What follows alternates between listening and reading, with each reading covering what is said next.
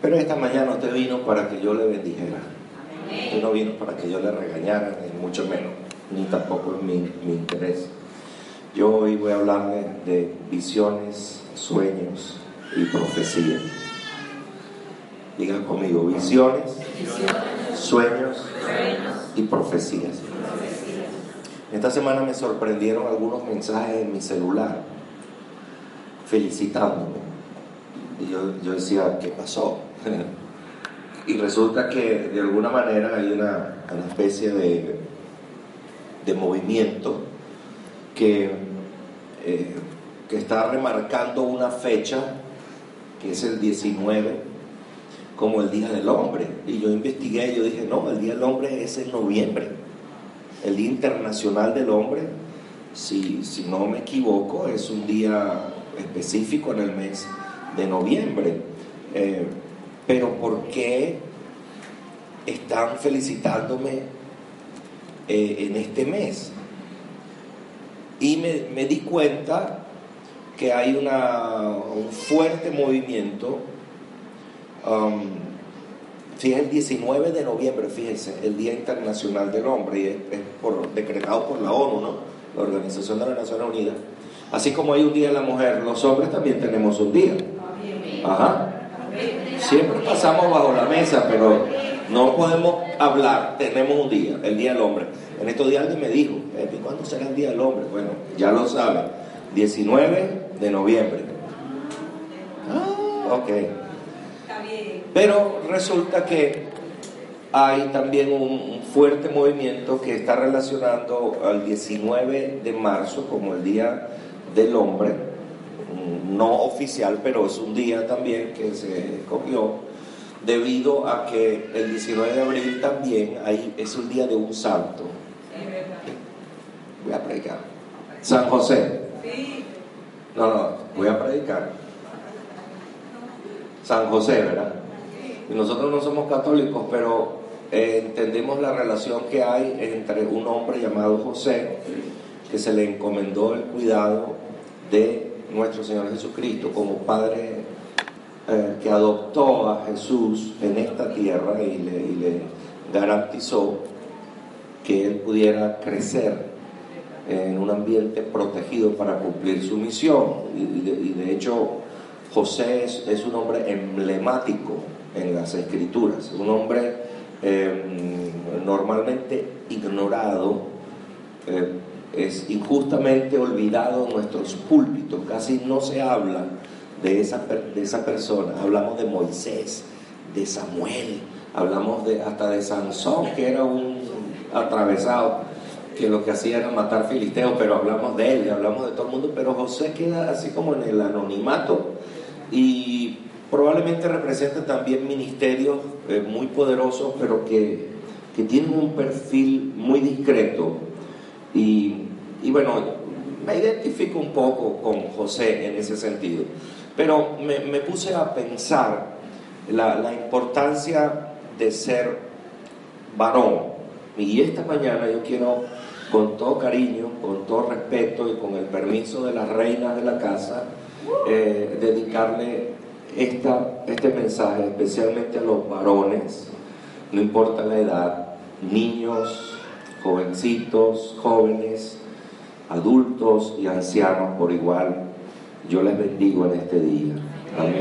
Yo quiero ahora que las reinas le den un fuerte aplauso a los príncipes.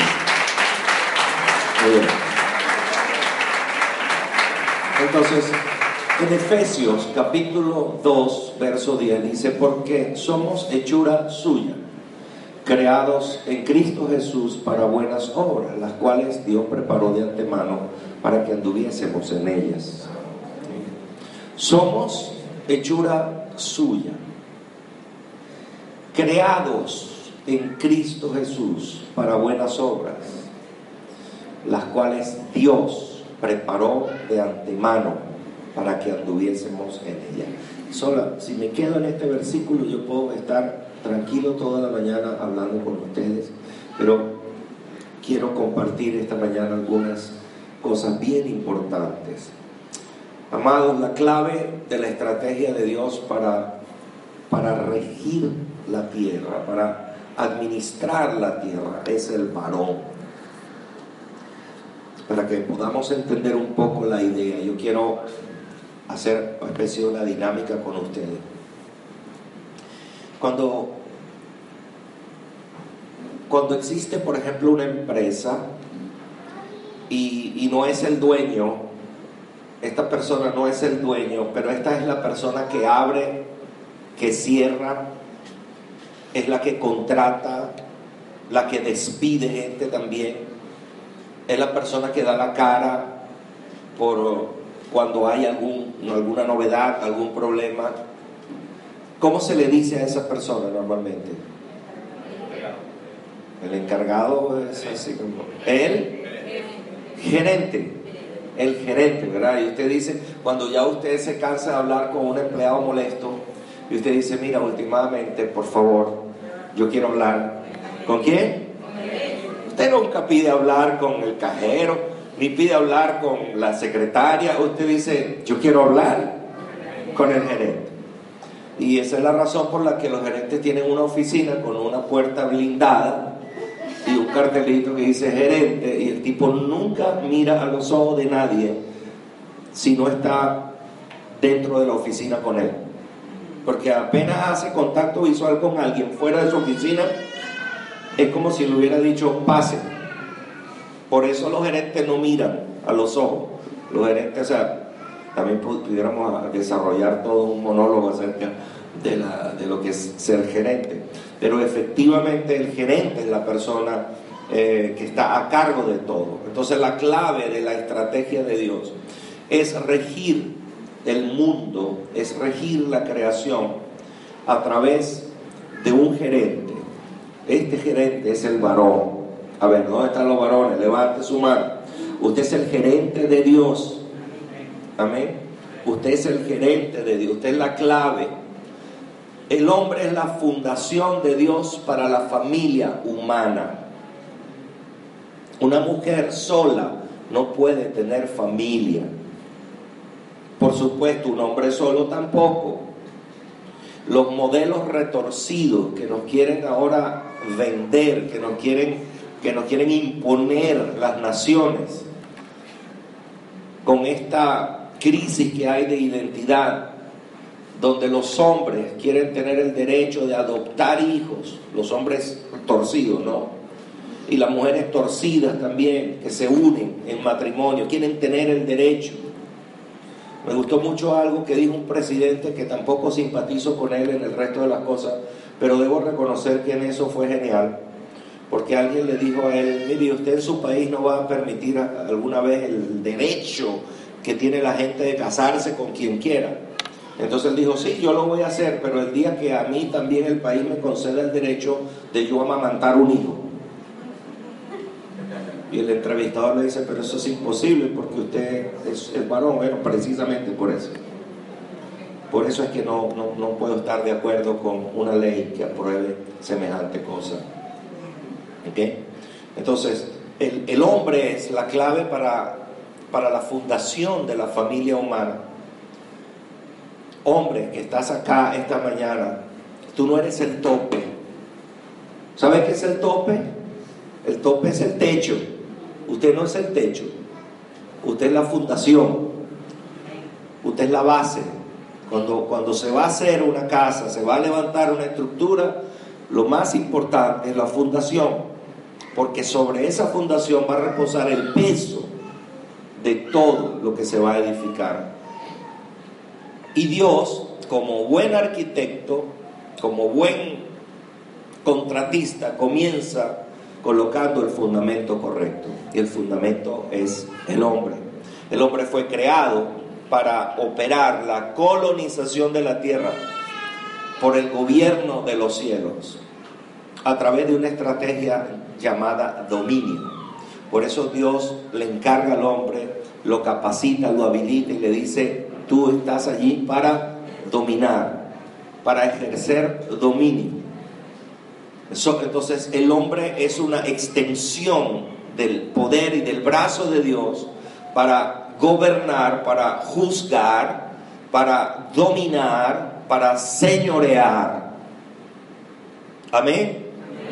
La meta de Dios, el objetivo de Dios, es llenar la tierra con la cultura de los cielos.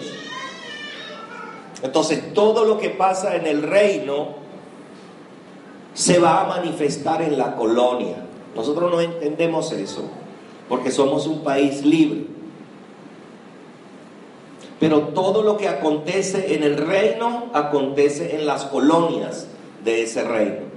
La palabra colonia no nos gusta mucho a nosotros, porque eh, entendemos que es fea, ¿no? Ser una colonia. Uy, no. Somos una república independiente. No importa, nos morimos de hambre, pero somos libres.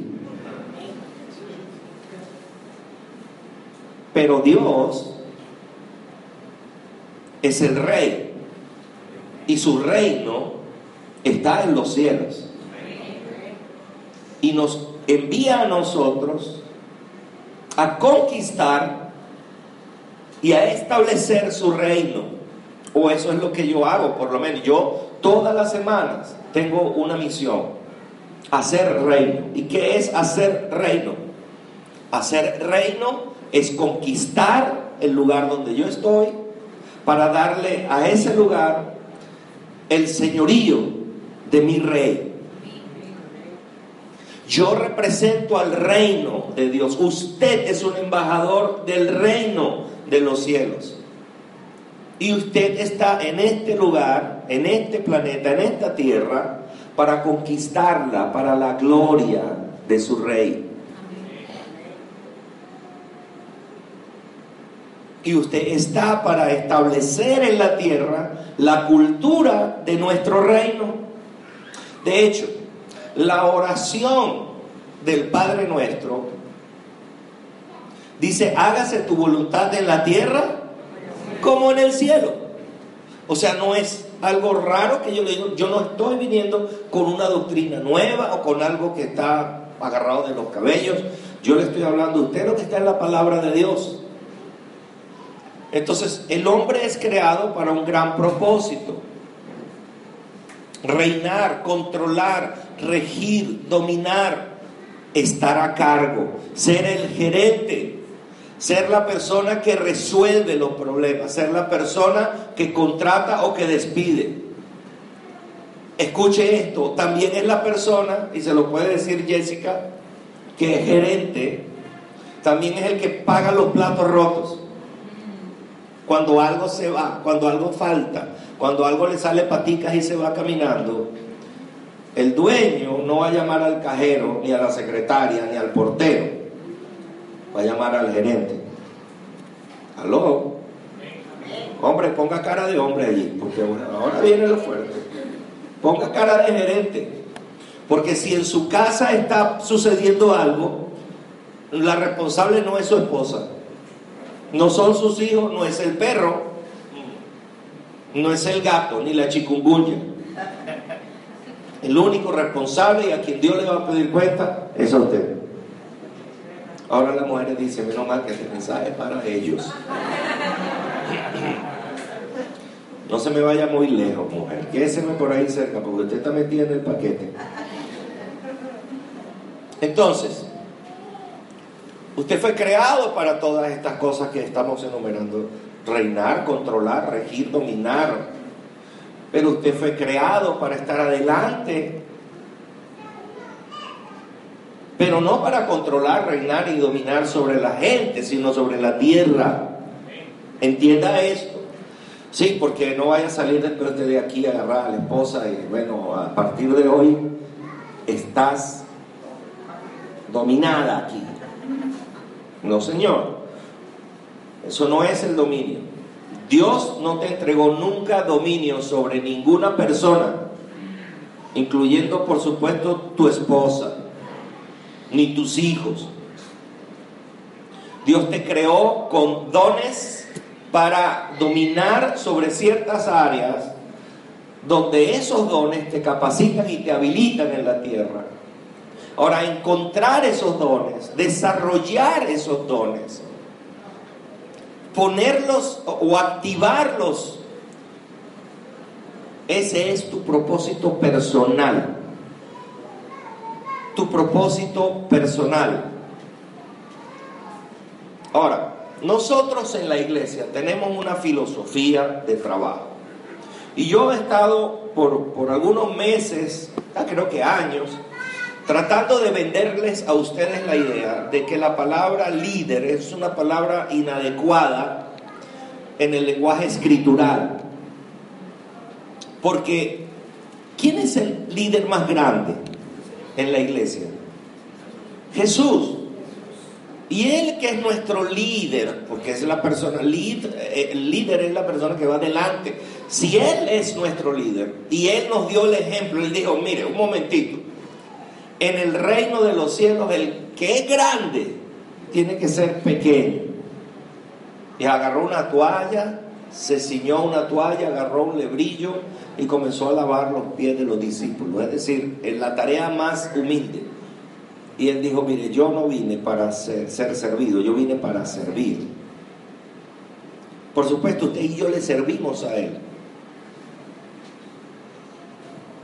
Pero no en la dimensión de la esclavitud, por fuerza, sino que le servimos por amor, voluntariamente. Y somos esclavos por amor.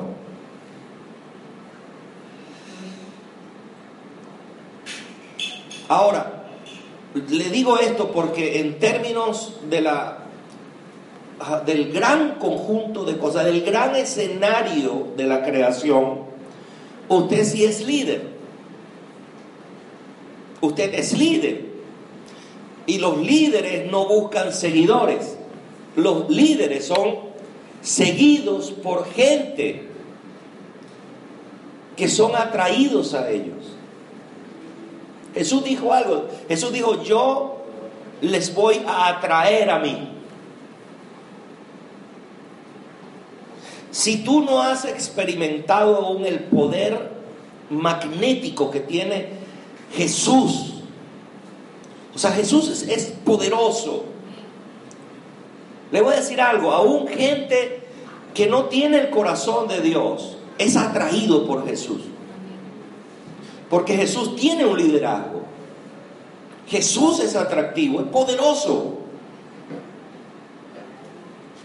Y, esta atracción, hay una atracción que es positiva cuando tú estás siendo atraído por una persona que tiene características positivas.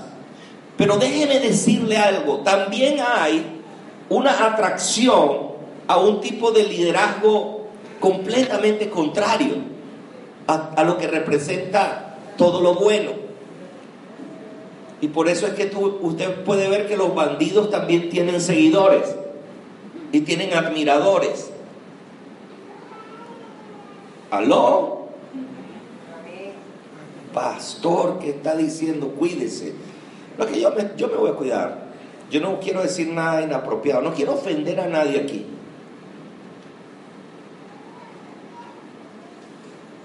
Pero es normal hoy en día que la gente siga bandidos y los admire. Y se acostumbraron tanto a vivir por los designios o por los ejemplos de esos personajes que, bueno, tenemos una sociedad enferma completamente. Ah, pero eso es otro tema. Pero usted, varón que está aquí, ese es su rol. Usted está para liderar o liderizar. Usted está para ir adelante, para marcar las pautas, sin perder su identidad como siervo, sin abandonar su posición de humildad y de sujeción al único que es merecedor de toda gloria y de toda honra, y ese es nuestro Señor Jesucristo. Entonces, usted se convierte en una clase de líder completamente distinto al liderazgo tradicional o gerencial según el conocimiento humano y las formas del mundo. Se convierte en un líder siervo, en una persona que está llamada a estar delante y a ser seguido por alguien. Y la casa, el hogar, es un ejercicio.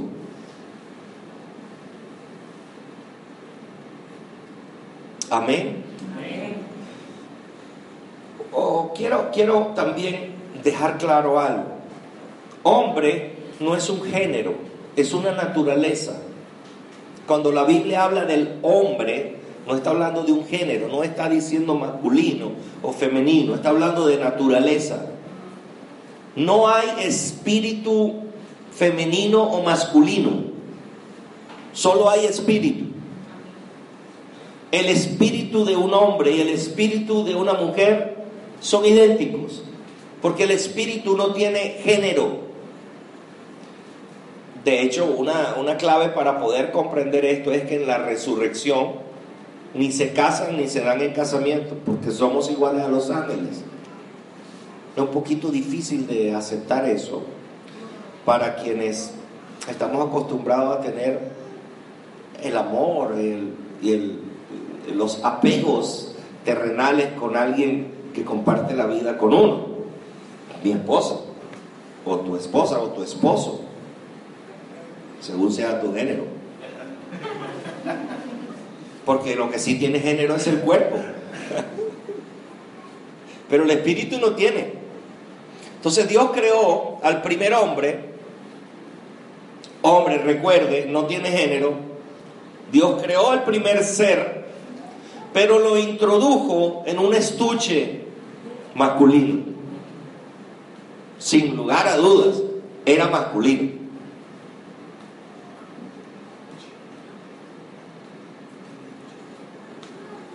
Pero, gracias a Dios, el hombre viene en dos modelos, gracias a Dios. No en tres. El hombre, mire, el hombre es varón y hembra, no es convertible. ¿Ok? Viene dos modelos de agencia, varón y hembra. Y el primer hombre en la tierra fue varón. Eso lo dice la escritura. ¿Por qué? Porque conforme al diseño de Dios, tenía que ser varón. Yo vamos a, vamos a, a ver, levante la mano los solteros en este lugar, los solteros. Ay, tímidamente, están levantando como que si no quieren. Levante la mano alto, por favor, que le caiga un rayo allí. Hoy se puede destrabar los tiempos para ti. Amén, no, tú estás casado.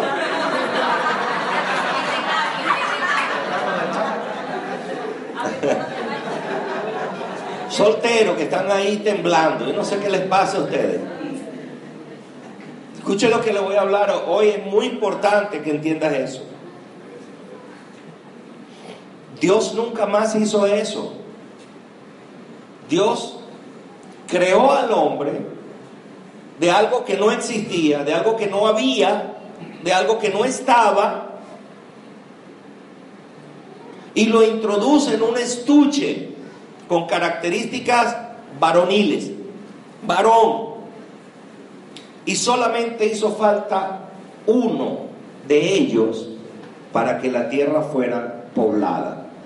Solamente. Dios nunca más volvió a usar ese método de crear o de formar un estuche terrenal. No, nunca más lo volvió a hacer. Ni siquiera Escuche bien lo que le voy a decir, ni siquiera cuando trae a la mujer.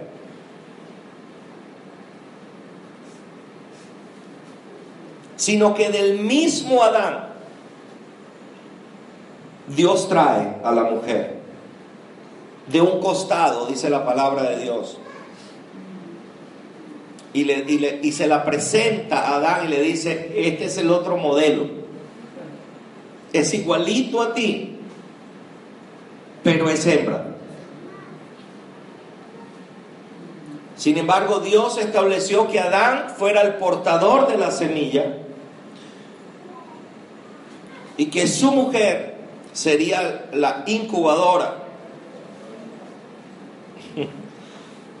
Vamos por 8 mil millones de personas en esta tierra y lo que estudian saben que cada uno de nosotros, ¿sabe quién es? ¿Sabe quién eres tú? Tú eres uno que entre al menos 30 millones de cabezones como tú logró llegar al lugar de destino, que era el óvulo de tu mamá. o sea, escúcheme, en el momento de tu concepción, le dijiste a Dios a 30 millones de hermanos iguales a ti, le dijiste, lo siento, este es mi turno. ¿Sabes qué quiere decir eso? Que eres un vencedor. A ver, no me entendieron. Usted es un vencedor de nacimiento. Impresionante. Ahora, cuando usted y yo leemos la Biblia y leemos el libro de Génesis, es un libro eh, hermoso. Yo, yo no me canso de leer Génesis, de estudiarlo, de estudiar las conexiones proféticas que tiene con Jesús. El libro de Génesis. El capítulo 1 es el sumario de la creación.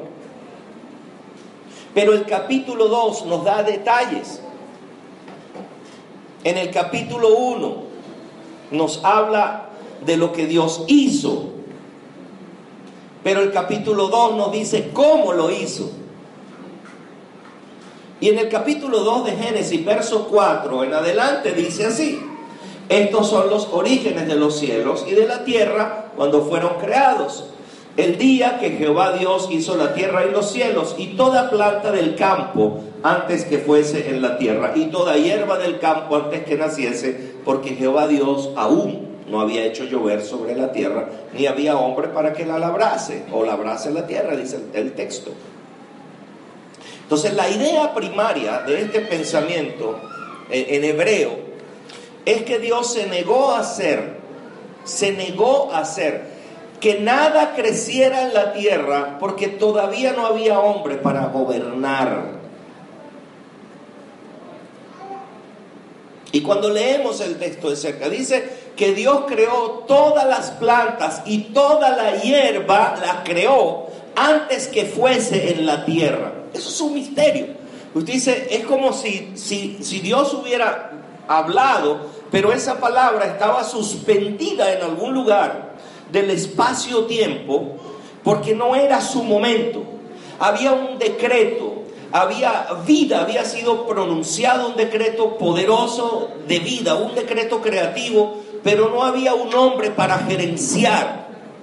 Es como cuando tú vas a, la tienda y, y tú dices, necesito esta mercancía dice, no, no, no hay, pero la estoy viendo, está en el paquete, está en la caja, sí señor, pero eso no está todavía en sistema. ¿Por qué? Porque el gerente no ha llegado.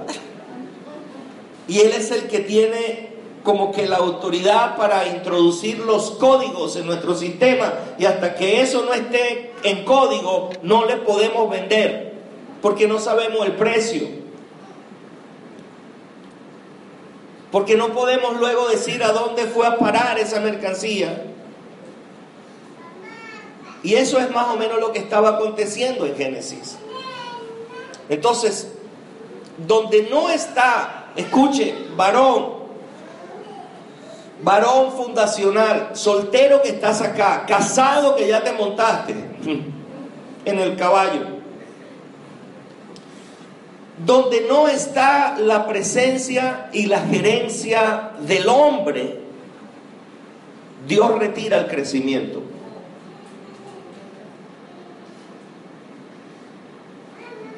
Escúcheme, porque ahora usted está pensando en su iglesia, está pensando en su empresa, y de repente usted está diciendo, por eso es que no crezco, es por eso que no logro las cosas donde no está la presencia y la gerencia del hombre, Dios retira el crecimiento.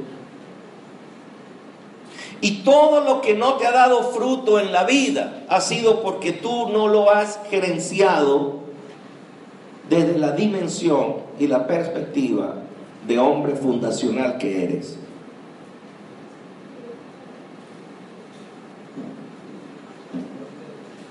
Le voy a decir algo con mucha claridad. La razón por la que la gente prefiere un, empleo a, una, a iniciar su propia empresa en la comodidad que genera el saber que el 15 y el último, así no se haya vendido nada, tú vas a cobrar.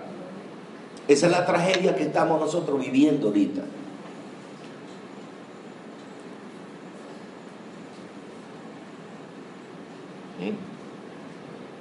Usted ve gente haciendo filas, y no solo en este país, le voy a decir con claridad, hay otros países desarrollados donde ayudan a la gente pobre, y la gente pobre prefiere seguir siendo pobre para que no le quiten la ayuda.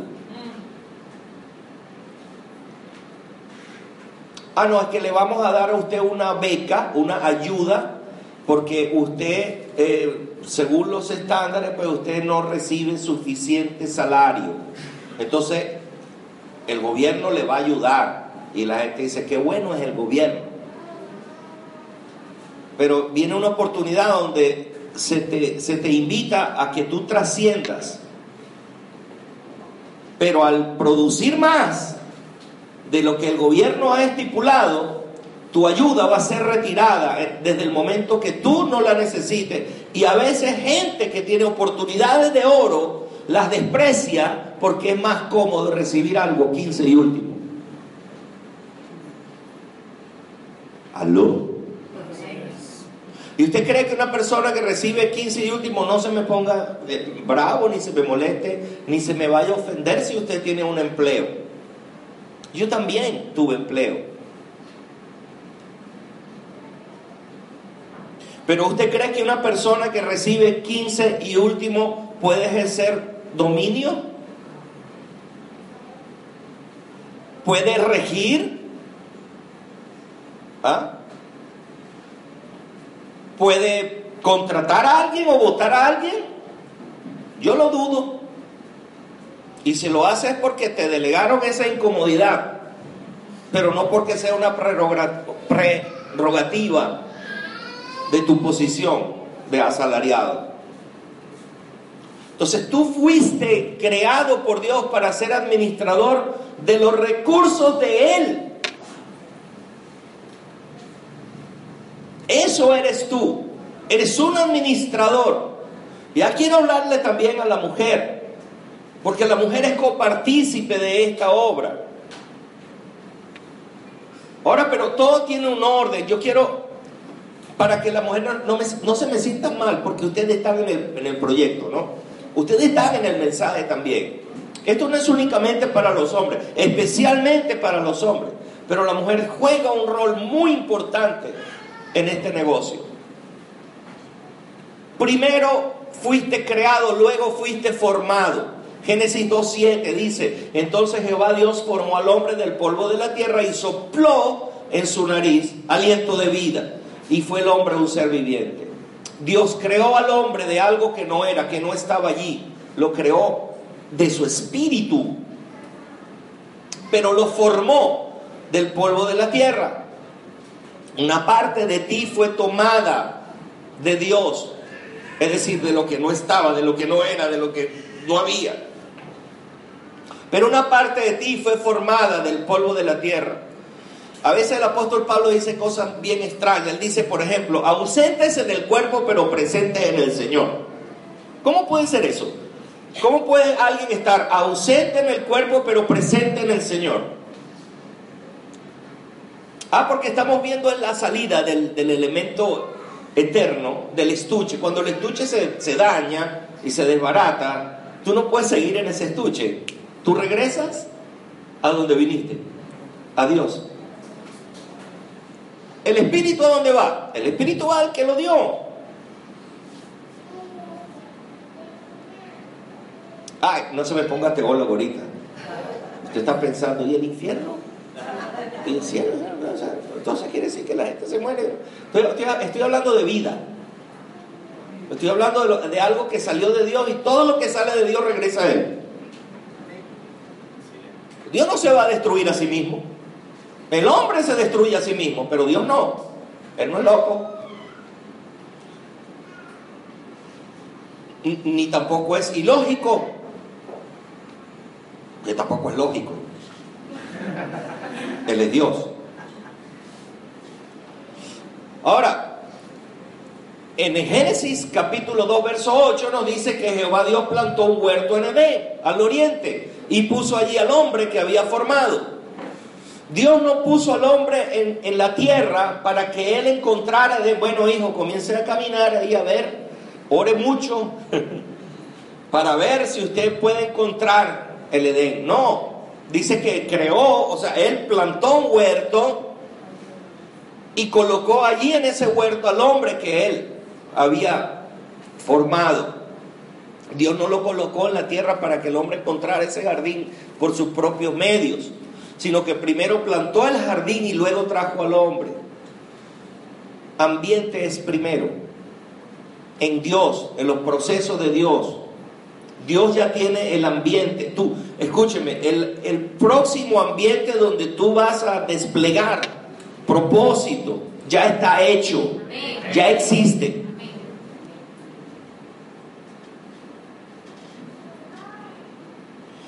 Cuando nadie sea capaz de discernir lo que tú hablas, entonces Dios te, va a trasladar a otro ambiente. ¿Aló?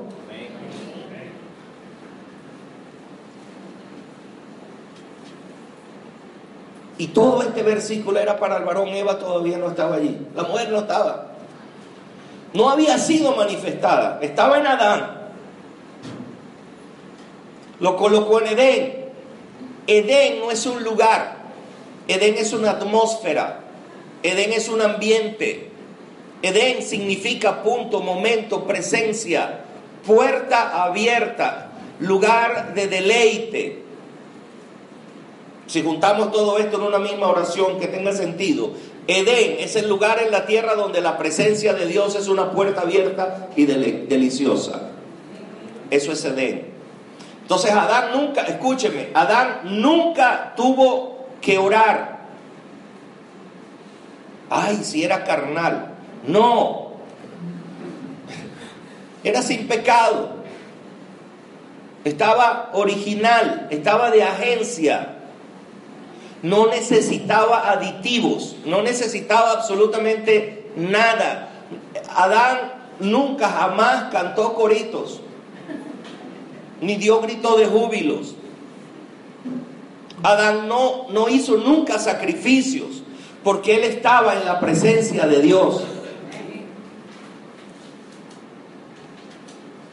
Y cada vez que Dios crea algo, primero crea el ambiente. Y eso está en toda la creación, sigue el mismo patrón. Él crea el agua. Primero es el agua para que entonces pueda haber peces. Primero son los cielos para que estos puedan ser llenos de aves. Primero la tierra para que haya plantas. Primero crea el firmamento para poder tener estrellas, planetas, astros. Primero el Edén para poder tener al hombre. El pez necesita el agua, las aves los cielos, las estrellas necesitan el firmamento, las plantas necesitan la tierra. ¿Qué necesitas tú? Edén. Edén. El lugar en la tierra donde la presencia de Dios es una puerta abierta y deliciosa. Eso es lo que tú y yo necesitamos todos los días. Y nosotros sí tenemos que orar por eso. Y sí tenemos que sacrificar por eso. ¿Por qué? Porque ya no estamos de agencia.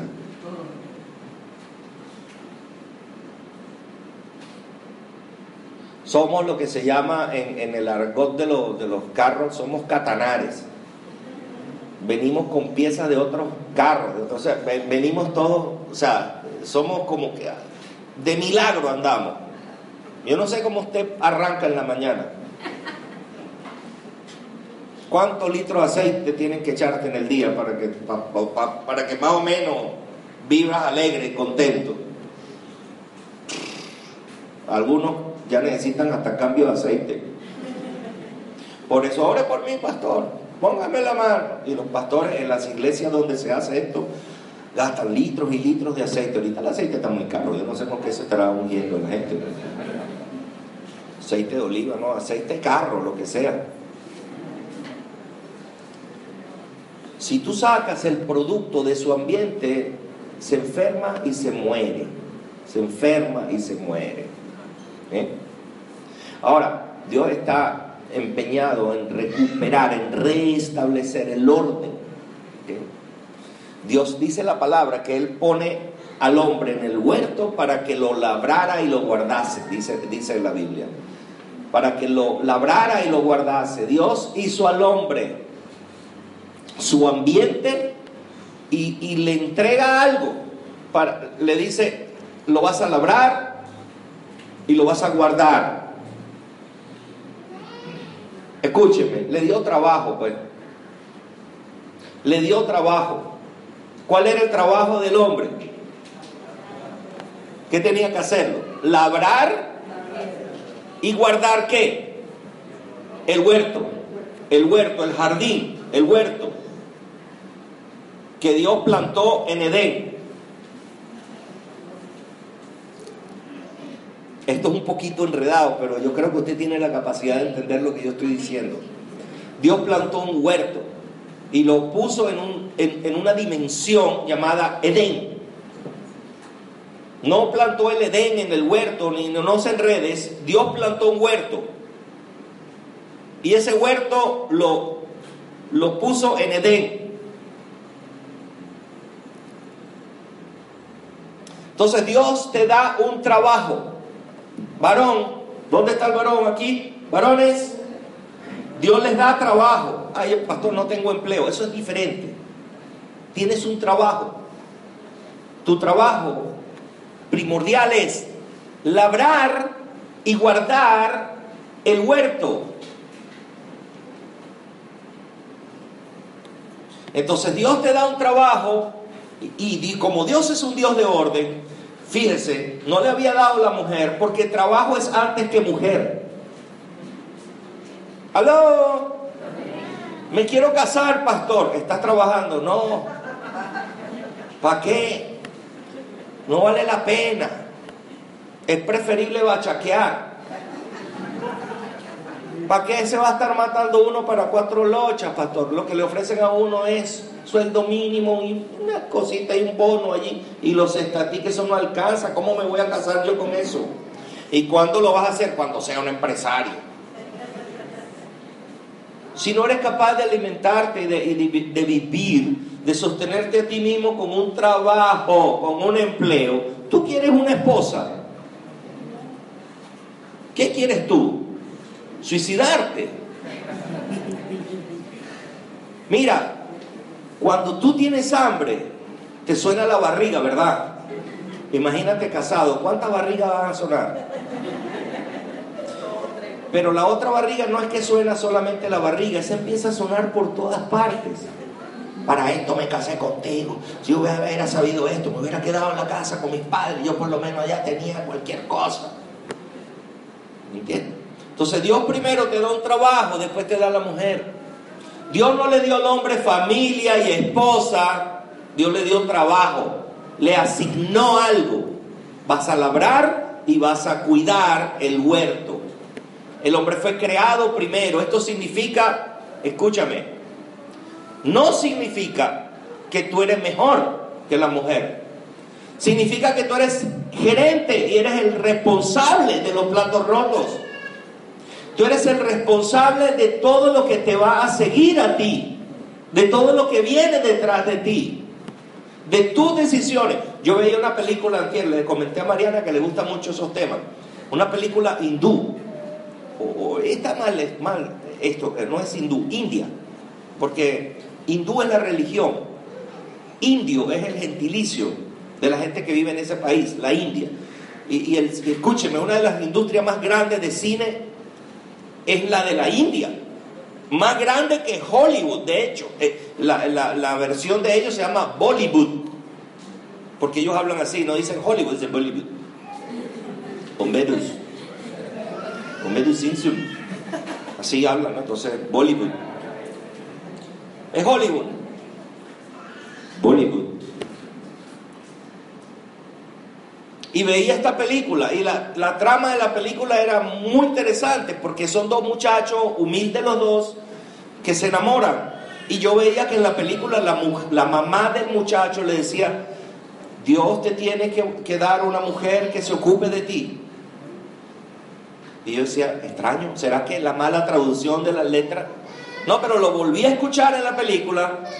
Yo estoy pidiéndole a Dios que te dé mujer para que se ocupe de ti. Y entonces el muchacho tiene una dificultad económica en la película y la muchacha, que ellos se gustan pero nunca se han dicho nada, le resuelve el problema con un dinero que ella tenía guardada en la caja fuerte. Y, el muchacho, cuando esta mujer va y le dice, aquí está lo que tú necesitas, te compré lo que necesitas para resolver tu problema. Y el tipo le dice, no, yo no te puedo recibir eso.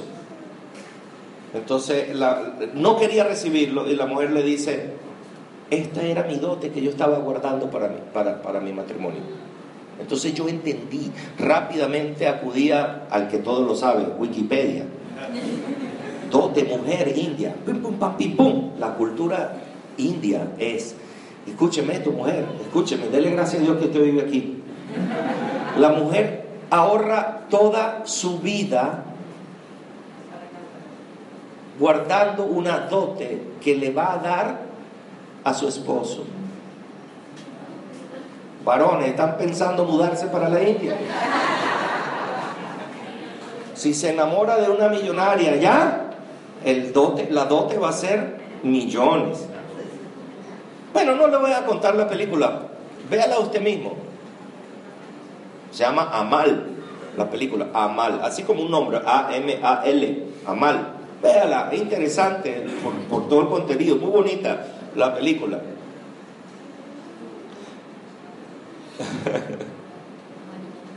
y yo creo, yo no sé, pero yo creo, o sea, es mi tesis, que esa idea no, no es tan descabellada. Porque bíblicamente, no sé dónde está el versículo, lo dice, pero dice que el que haya esposa, ¿qué halló? ¿Ah?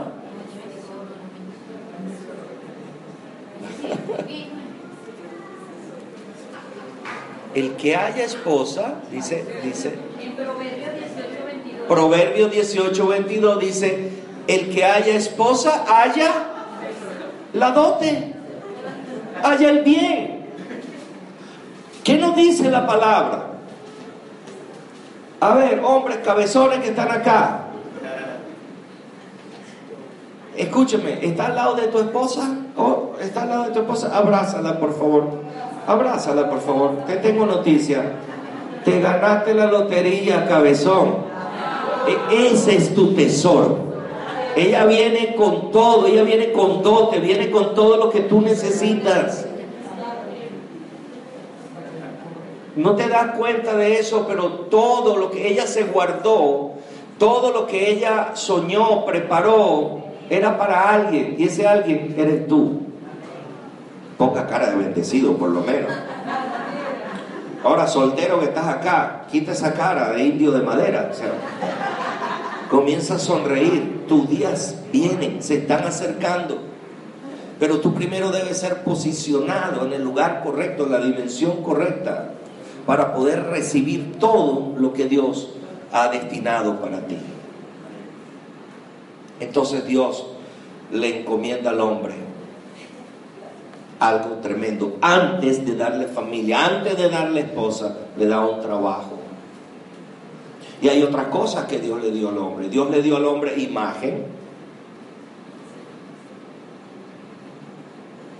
Oiga, usted para ser su propósito en la tierra. No necesita un logo, ni una marca, ni una firma. Usted necesita imagen y ya la tiene. Usted tiene la imagen de Dios. Usted tiene la presencia de Dios. Dios le dio imagen, le dio presencia, le dio trabajo, le dio la posibilidad de cultivar. Lo habilitó para proteger, para ser protector para guardar la palabra y para enseñarla, para transmitirla. El responsable que tu esposa camine en los propósitos de Dios eres tú. Por eso es que la Biblia dice que el hombre es el sacerdote de la casa. Y aquí hay mujeres valientes que están acá sin sus esposos, pero, bueno, pues sigan orando, mujeres, no pierdan, porque eh, le voy a decir algo, la revolución masculina comenzó. En Dios Claro, porque mire, lo que pasa es que los paradigmas del mundo nos han desviado la atención. Cuando hablamos de la revolución femenina, y la mujer siente así como que, ah, ah somos nosotras. La revolución femenina se trata de, de que la mujer se le reconozcan derechos a ser medio hombre también. Vamos a estar claros, es la verdad. Esa es la verdad.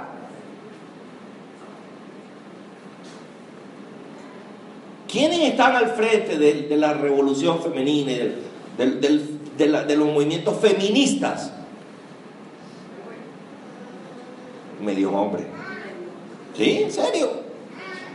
Son mujeres que usted las ve y usted dice, no, o sea, no creen en los hombres. Tienen un desprecio particular por los hombres. Quizás fueron maltratadas por los padres, quizás fueron maltratadas por los hermanos, por un esposo abusador. Porque los hombres, o sea, todos los hombres, o sea, somos iguales. Pero cuando yo digo que la revolución masculina comenzó dentro de la iglesia, yo lo digo con una gran expectativa porque la iglesia está llena de mujeres. ¿Quieren una demostración? Mujeres, un grito de júbilo. Hombres, un grito de júbilo. Eso no fue un grito de júbilo, eso parece que usted abrió, una champaña y ¡eh! Eso no es un grito de júbilo. La mujer tiene un grito de júbilo. Pero se oyó por allá, en la grabación lo voy a ver. Y eso sucede en todos los lugares en la tierra. Toda la iglesia está llena de mujeres. Con todo respeto le voy a decir esto. Usted puede estar 100 años, la mujer puede estar 100 años viniendo a la iglesia con los niñitos con los hijos. Los hijos crecen en la iglesia, se gradúan en la iglesia y el padre nunca viene. La mujer es difícil traer al esposo a la iglesia. Pero cuando un hombre se convierte a Cristo y viene a la iglesia, la mujer viene, los hijos vienen, la abuela viene, el perro viene, todo viene a la iglesia. ¿Por qué? Porque la mujer dice, será verdad, yo tengo que, yo tengo que ver esto. Va para la iglesia, no puede ser. Vístase niños, que vamos con su papá. Y todos vienen a la iglesia, al menos por curiosidad.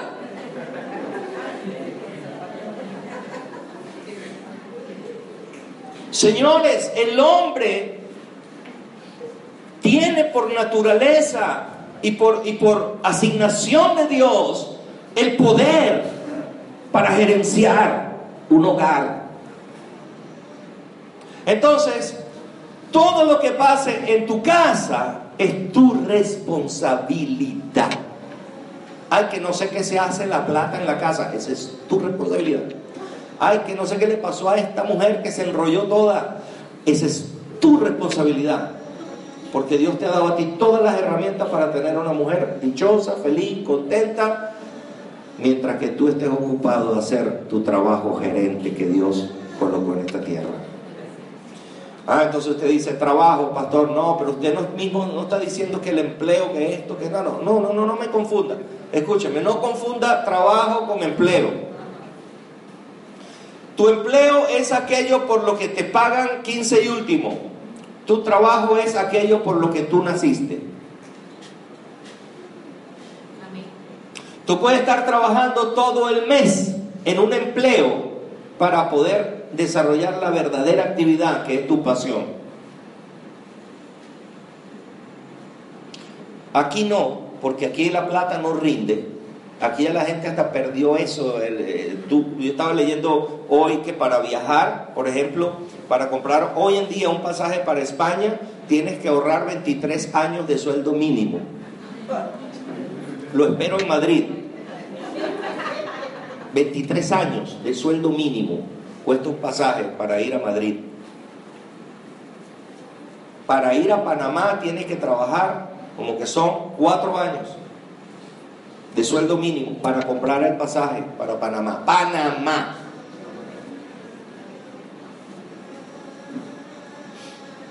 Tu empleo es tu destreza. A ti te emplean por algo en lo que tú eres diestro, pero tu trabajo está relacionado con tu don, con tu don, el don que Dios te ha dado. Por eso es que tenemos barberos pastores.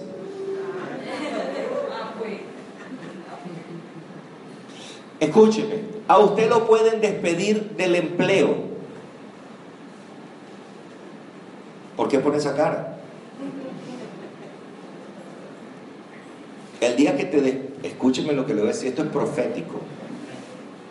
No levante la mano si no quiere recibir esto.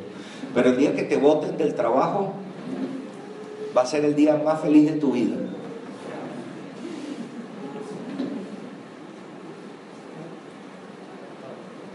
Te pueden despedir de tu empleo, pero nadie puede quitarte el don con el que tú trabajas. Te pueden jubilar de la empresa, pero no pueden separarte de tu trabajo porque tu trabajo es tu don. Escuchen, cuando usted tiene en la mano una semilla de mango y tú le dices a esa semilla de mango, mango, te ordeno que trabajes, ¿qué le estás diciendo a esa semilla? ¿Ah? Que produzca, le está diciendo, conviértete en árbol y comienzas a echar mango. Entonces, si Dios te da a ti un trabajo y te dice, cuida el huerto, lábralo y guárdalo, ¿qué te está diciendo?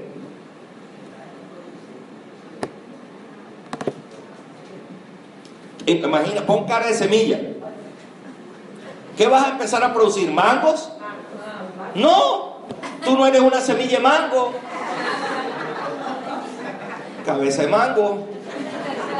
Tú no eres una semilla de mango. Tú eres algo más poderoso. Ok, ¿qué quiero decir yo con esto? Cuando tú siembras una semilla de mango, le estás diciendo, mango, manifiéstate.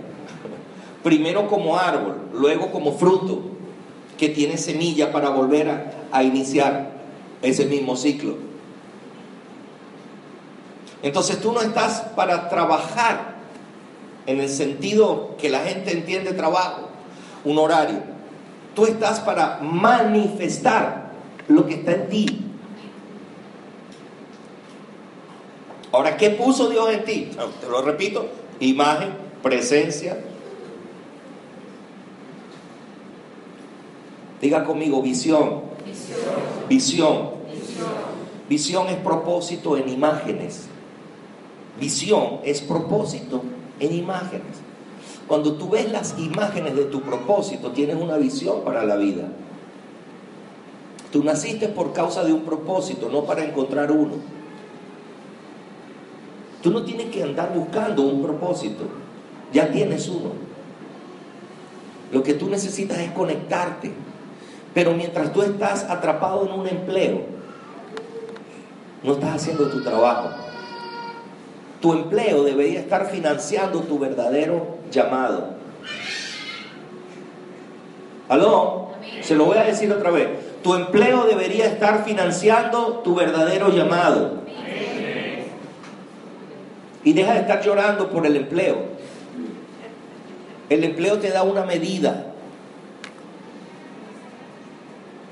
que es cuantificable. Pero tu trabajo te va a dar todo lo que tú necesitas en esta vida. Tu trabajo en el Señor. El problema es que estás atrapado allí. Sin Edén no hay trabajo. Diga conmigo, sin Edén no hay trabajo. Sin trabajo no hay esposa. Porque no lo digo, pues. Se rió que le digo que repita conmigo. Sin trabajo No hay esposa. Usted para conseguir esposa debe cumplir con dos cosas esenciales. Y Eva se encontró con Adán cuando éste tenía estas dos cosas. Número uno, Edén, presencia de Dios. Y lo otro, labranza, trabajo, la razón de tu ser. Entonces la mujer fue creada, escúcheme, fue concebida para ser el ser necto, ¿verdad? Ayuda idónea. ¿La mujer es ayuda idónea? Las mujeres no están convencidas porque todavía no entienden el rollo del ser necto. Usted no es un ayudante, usted es ayuda idónea. Mire, para que alguien venga a ayudarte, tú debes estar haciendo algo. ¿Para qué necesitas ayuda idónea si no tienes nada que hacer? Si tú no te estás ocupando en, lo que Dios determinó para ti, ¿para qué quieres un ayudante? Está como el cuento ese, ¿no? Del, tipo que va a la entrevista y le dice a un amigo, acompáñame. Y va a la entrevista, le dicen, ¿y usted qué hace? Nada. ¿Y usted estudió? No. ¿Y usted ha trabajado alguna vez? No. ¿Usted no sabe hacer nada? No, nada. Nada, pero nada, nada. Nada. Ah, bueno, ¿y él quién es? Mi ayudante. ¿Para qué necesita un ayudante? Dios hizo al hombre, pero esculpió a la mujer. La mujer fue equipada para el hombre. Pero si el hombre no sabe quién es, entonces no puede darle sentido a la mujer. Si necesitas ayuda para mover algo, tiene que ser que alguien que tenga fuerza como tú o más fuerza que tú te ayude. Entonces encuentras algo. Frágil no quiere decir débil. La mujer es frágil, pero no es débil. Frágil quiere decir delicada. La mujer es delicada, pero es mucho más fuerte de lo que usted y yo creemos, varones. Mucho más fuerte. Entonces tú no logras a veces cosas porque tú estás esperando ser suficientemente fuerte. No, tú lo que tienes que estar es ocupado en las cosas correctas. Entonces la fuerza se va a sumar. Viene la dote. Ya, yo estoy perdiendo mi tiempo, usted no me está entendiendo. Yo no lo veo usted contento, no lo veo, lo veo regañado, lo veo así como que si usted más bien, ay, yo no me quiero casar. Mujeres, ¿dónde están las solteras aquí? Ok, le voy a dar, ya que los hombres no me están parando, le voy a regalar a ustedes una clave, las solteras. La primera pregunta que una mujer debe hacerle a un hombre que le proponga matrimonio, ¿cuál usted cree que es?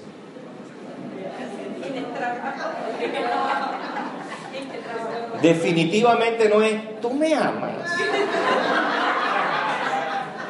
No importa que no la ame, eso se aprende en el camino. Eso lo va a lograr usted. Usted es la que tiene el poder de hacer que ese hombre no pueda vivir un segundo sin usted. A mí Loisa me conquistó, se lo digo. O sea, yo se lo digo como prueba fehaciente. Lo primero que usted tiene que preguntarle a un hombre que le venga a proponer matrimonio, hermanita soltera que está aquí o que está escuchando esta grabación, usted le debe preguntar es primeramente, ¿a dónde vas? ¿A dónde vas? Ay, yo no sé. Vamos a casarnos y que sea el viento el que nos sople. Oh, compadre. Yo quiero saber, es tu futuro. Es más, muéstrame tu visión en un papel, chicos. Lo quiero ver escrito con gráficos. ¿Qué es lo que tú piensas? ¿A dónde es que me vas a llevar a vivir? ¿Dónde vamos? ¿Qué vamos a Todo eso es lo que tú tienes que preguntar. No me amas. Te gusto. Te caigo bien. ¿Tú quieres que yo te siga? Si tú, me, si tú no me dices dónde vas, ¿cómo tú quieres que yo te siga? o te vas a poner como el Señor. El Señor sí podía decir eso. A donde yo voy, ustedes no me pueden seguir, pero tranquilo que yo vengo ahorita. El Señor era medio enredado hablando. Me voy, pero vuelvo. Me regreso, pero, pero voy. Donde voy no voy a estar, pero yo voy, voy para allá. hago arreglo. Cuando yo vengo, los busco, los llevo para que donde el Señor te va, viene. O sea, ¿Qué estás diciendo? Todavía estamos aquí nosotros buscando la manera de entender lo que Jesús dijo. Pero aquí en esta tierra tú tienes que ser muy claro con lo que tú le vas a ofrecer a una mujer.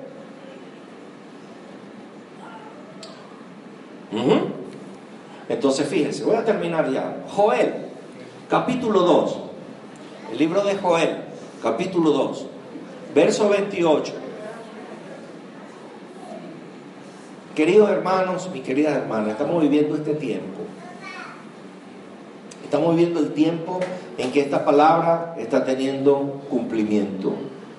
Dice el Señor en su palabra, después de esto derramaré mi espíritu sobre toda carne.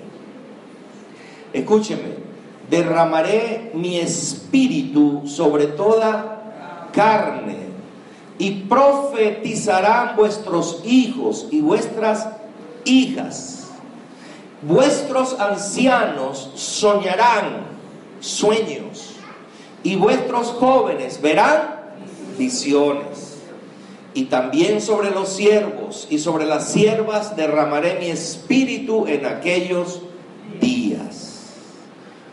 Escuche bien, los jóvenes están relacionados con visión. Y si la visión es la imagen gráfica del propósito, entonces un sueño que puede ser cumplido. Eso es una visión. A ver, jóvenes que están acá, el Señor lo dice, no lo estoy inventando yo, Él dice que después de esos días que ya pasaron, Él derramaría su espíritu sobre toda carne y que ustedes jóvenes tendrían visión, visión. Visión es un sueño que puede ser cumplido. ¿Cuántos están soñando con algo? puede ser cumplido. Ahora, los ancianos soñarán sueños. ¿Qué es un sueño? Bueno, un sueño es algo que probablemente se cumpla, pero que si no se cumple del todo, pasará a las siguientes generaciones. Entonces por eso vemos un Martin Luther King que se hizo archifamoso con su último discurso público. Tengo un sueño I have a dream, dice. Y yo tengo un sueño. ¿Y cuándo se cumplió el sueño? Él no lo vio. Pero ya Obama va por su segundo mandato. Lo que todo el mundo decía, es imposible que suceda. Sucedió. Sucedió. Entonces sueños son cosas que probablemente uno no vea. Yo espero no estar soñando.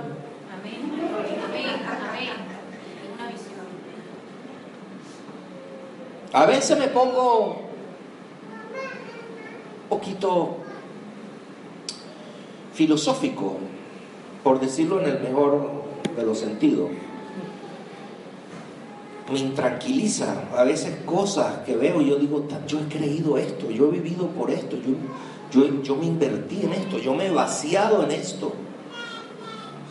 Pero a veces me cuesta ver el fruto, no sé qué está pasando. No sé, o sea, yo, yo, yo espero que esto no sea un sueño. Yo espero que yo todavía esté dentro del renglón de jóvenes y visión. Pero en todo caso estoy seguro que Dios cumplirá todo.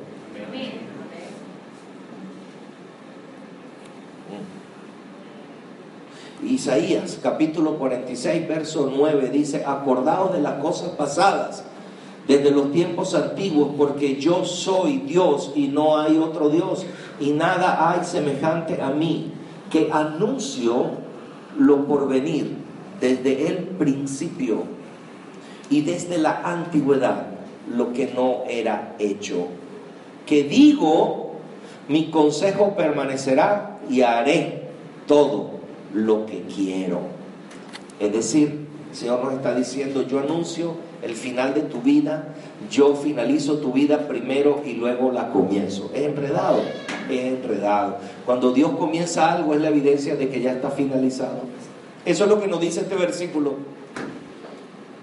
Él anuncia lo por venir desde el principio. E, es decir, Él es Dios.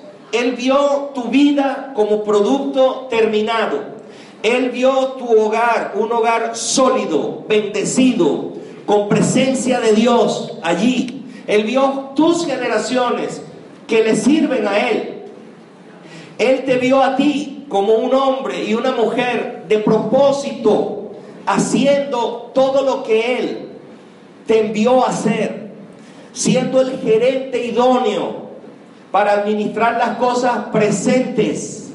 Él vio el producto terminado y a la hora viene a este tiempo y te lo dice y te lo anuncia. Yo quiero que se ponga de pie esta mañana, por favor.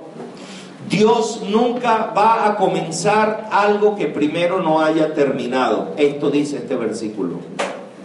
Dios nunca comenzará a hacer algo que ya no esté realmente finalizado y perfeccionado en su perfecta voluntad, porque Él es Dios.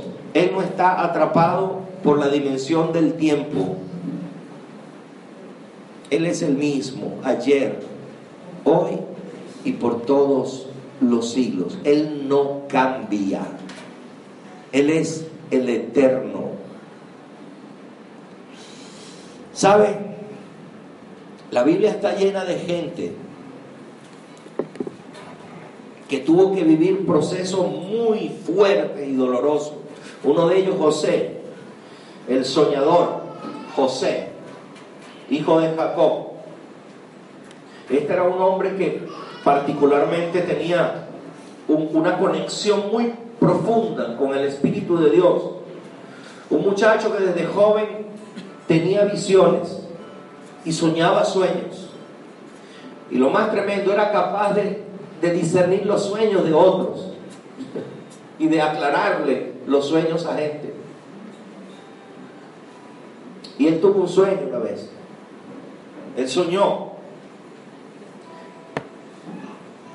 que había unas manojos de espigas y una espiga grande, él era como una espiga grande y estos manojos de espigas se inclinaban delante de él y él se atrevió a contar ese sueño a sus hermanos y sus hermanos que también, también eran profetas, eran hijos de profetas, le dijeron, ah, está clarito, o sea, que, tú, que nosotros nos vamos a inclinar delante de ti, chismoso. Porque José informaba a su papá de las malas cosas que hacían sus hermanos. Ponte a creer que eso va a pasar. Y el pobrecito José terminó metido en una cisterna. A lo mejor tú también has tenido sueños. A lo mejor ya tuviste tu futuro glorioso pero probablemente has estado en una cisterna durante un tiempo.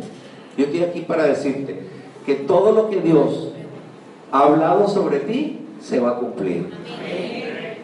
Pasaron los años, dicen los expertos que pasaron 14 años, cuando finalmente una gran hambruna vino sobre la tierra y los hermanos de José que lo habían vendido, que ya hasta lo daban por muerto, porque usted sabe cómo estaban las cárceles, ¿no? Igual que aquí, que Uribana, que todas estas cárceles.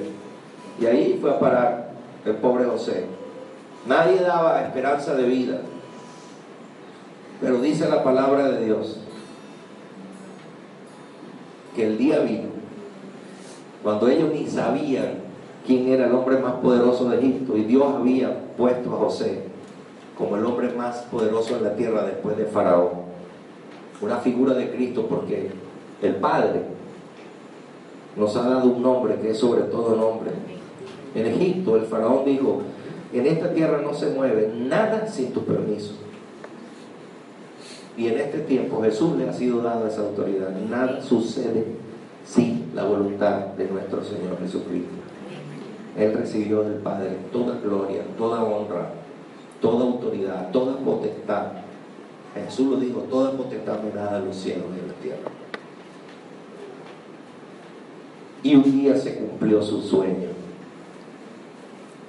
y él pudo ver con sus ojos cómo sus hermanos se inclinaron delante de él, tal y como lo había soñado 14 años antes.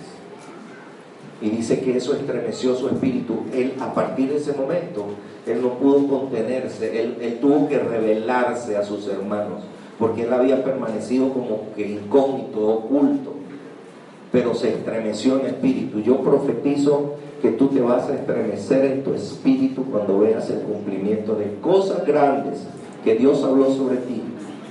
Probablemente has perdido hasta la esperanza, has perdido la fe, pero hoy Dios te dice, sigue soñando.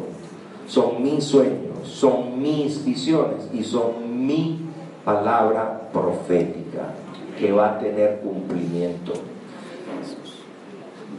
Aunque tu fe creas que no te alcance, te, dice el Señor, yo haré que tu fe crezca como ese granito de mostaza.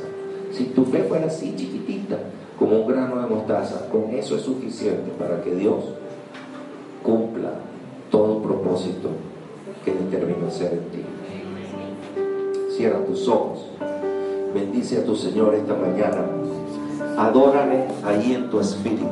Y prepárate, prepárate